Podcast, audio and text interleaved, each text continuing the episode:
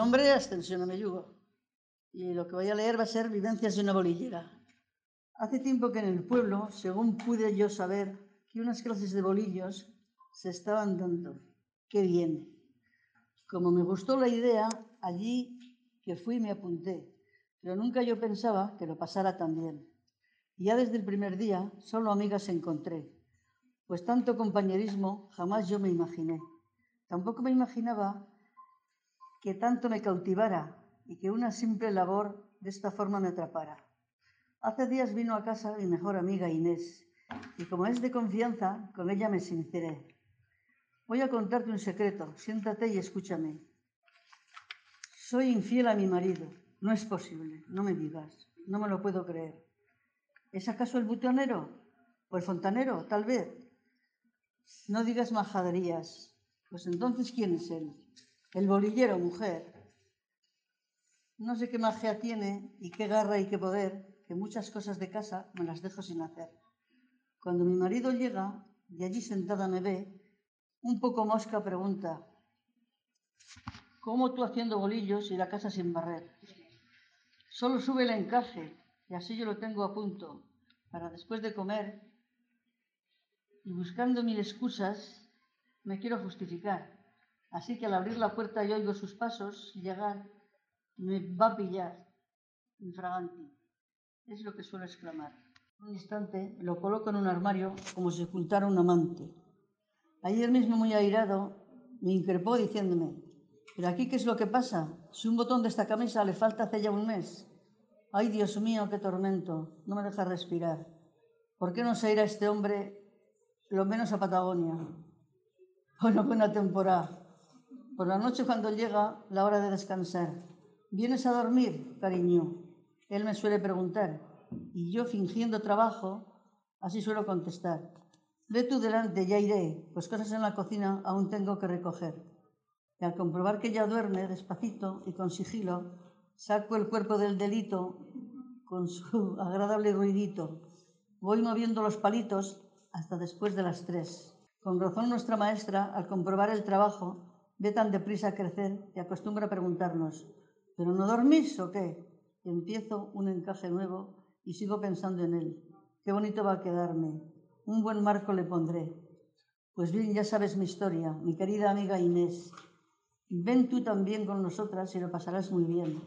Y a todas las que se aburren, yo las, quiero las quisiera invitar. Que se vengan con nosotras, verán lo que es disfrutar. Pues gozarán de viajes allí donde encuentren donde encuentros hay. Harán muchas amistades y depresiones no habrán.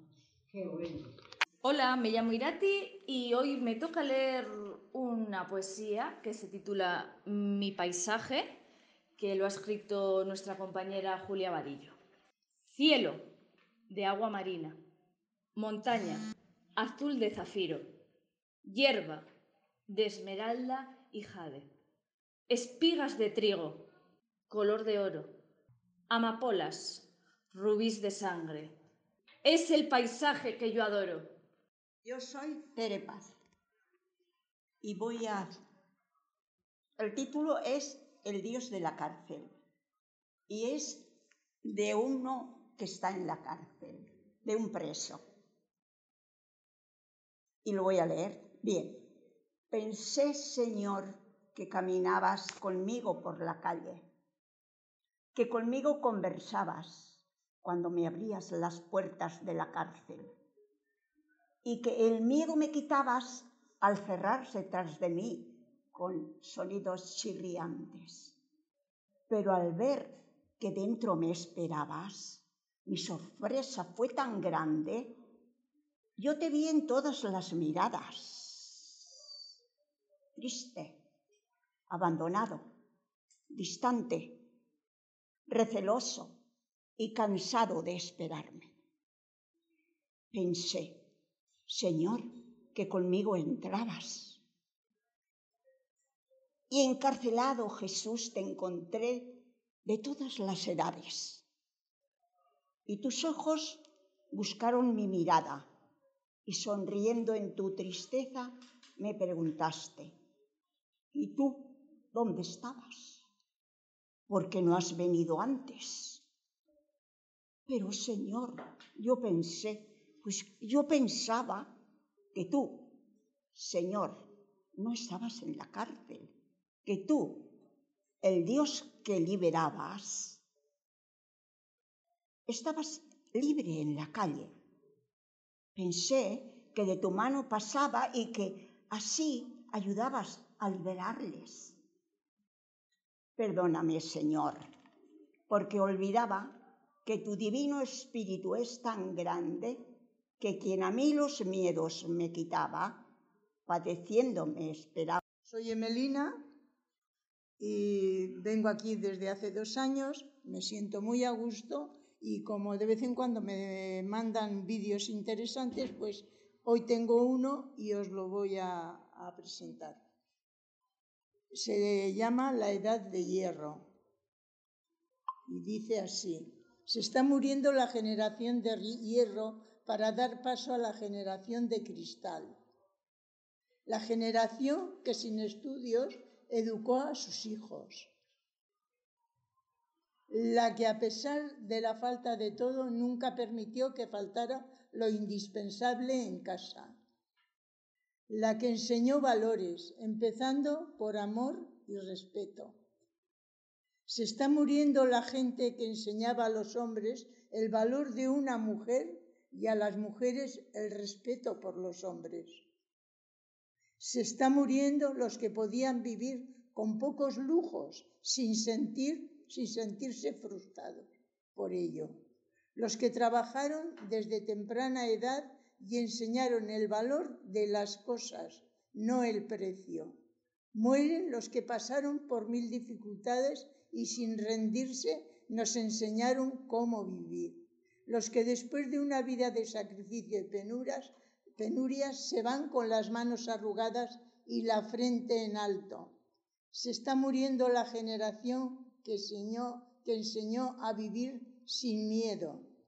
Se está muriendo la generación que nos dio la vida. Así es la vida. Eh, soy Irati eh, y voy a leer una poesía de Rosy Puelles para este día 25N y se titula Aún queda mañana. La calle regada, oscura, brillante a lo lejos cual misil perpendicular al suelo. Huye despavorida. Sus tacones de aguja desgranan un arrítmico compás en el mudo cemento, arando surcos en la acera. Las lágrimas silenciosas resbalan entre el azabache del rímel y el carmín de los desdibujados labios. Solo tengo quince años, repite como un mantra, solo quince años. Ante ella la larga avenida, larga, como largo ha sido el beso con el que todo empezó, largo, como un túnel interminable, como el miedo que comenzó a sentir, largo, largo como el asco nacido del desconcierto, largo, como el no que salió de sus entrañas, que ahora sentía ultrajadas, largo como el camino blanquecino que fluía de su interior y discurría muslos abajo.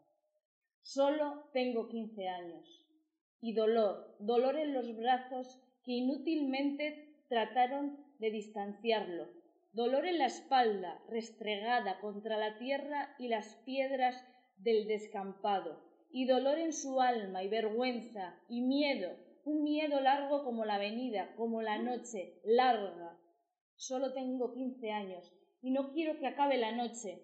No quiero enfrentarme al mañana. Soy Isabel y voy a leer el poema El arte de perder. No, anónimo. No, no es difícil adquirir el arte de perder. Hay tantas cosas empeñadas en perderse que su pérdida no importa. Pierde algo cada día. Acepta el río de llaves que se pierden. Horas malgastadas. No, no es difícil adquirir el arte de perder. Practica entonces perder más, más rápido. Nombres, lugares. ¿Para dónde ibas? Ninguna de esas cosas es desastre. Perdí el reloj de mi madre y fíjate, la última y la penúltima casa querida que tuve. No, no es difícil adquirir el arte de perder. Perdí mis dos adoradas ciudades e incluso algunos sitios de los que era dueña. Dos ríos, un continente, los echo de menos. Pero no es un desastre. Incluso si te pierdo a ti, tu voz bromista, esos gestos que adoro, no habrán, no habré mentido. Es obvio que el arte de perder no cuesta ni tanto adquirirlo, aunque por momentos parezca que escribirlo sí es un desastre. Voy a leer La ciencia oculta de la Tierra. ¿Quién le ha enseñado a la sombra la ciencia de la perspectiva, las matemáticas y números, y que brille el sol sin perder un solo día? ¿A quién debemos el, el universo? ¿A quién obedece el universo en su larga trayectoria? ¿Quién programó a los astros y dio color a las zanahorias? ¿Quién me dijo que naciera en un rinconcito de Castilla, donde hay más cantos de río que piedras de yesera? ¿Quién dirigía sus mentes y con los cantos y el yeso experimentaron cosas nuevas que aún sin tener experiencia de escuela donde sus famosas gentes levantaron sus viviendas orgullosos para guardar sus animales, hijos y haciendas?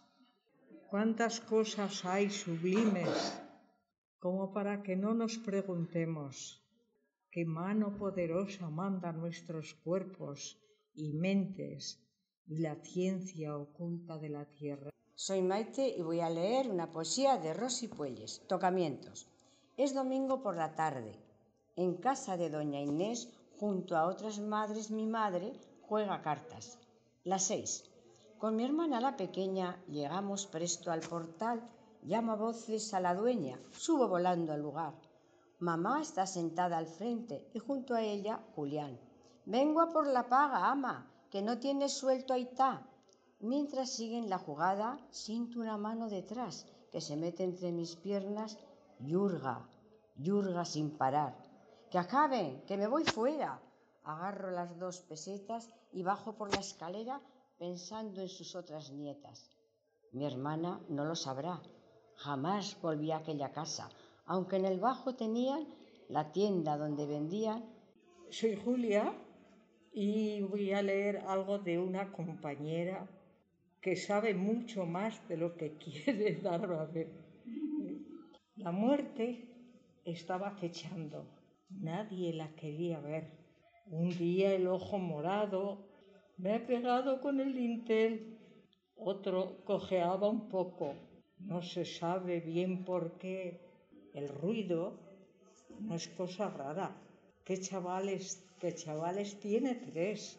Una sirena se oye y dicen, ¿qué ha sido él?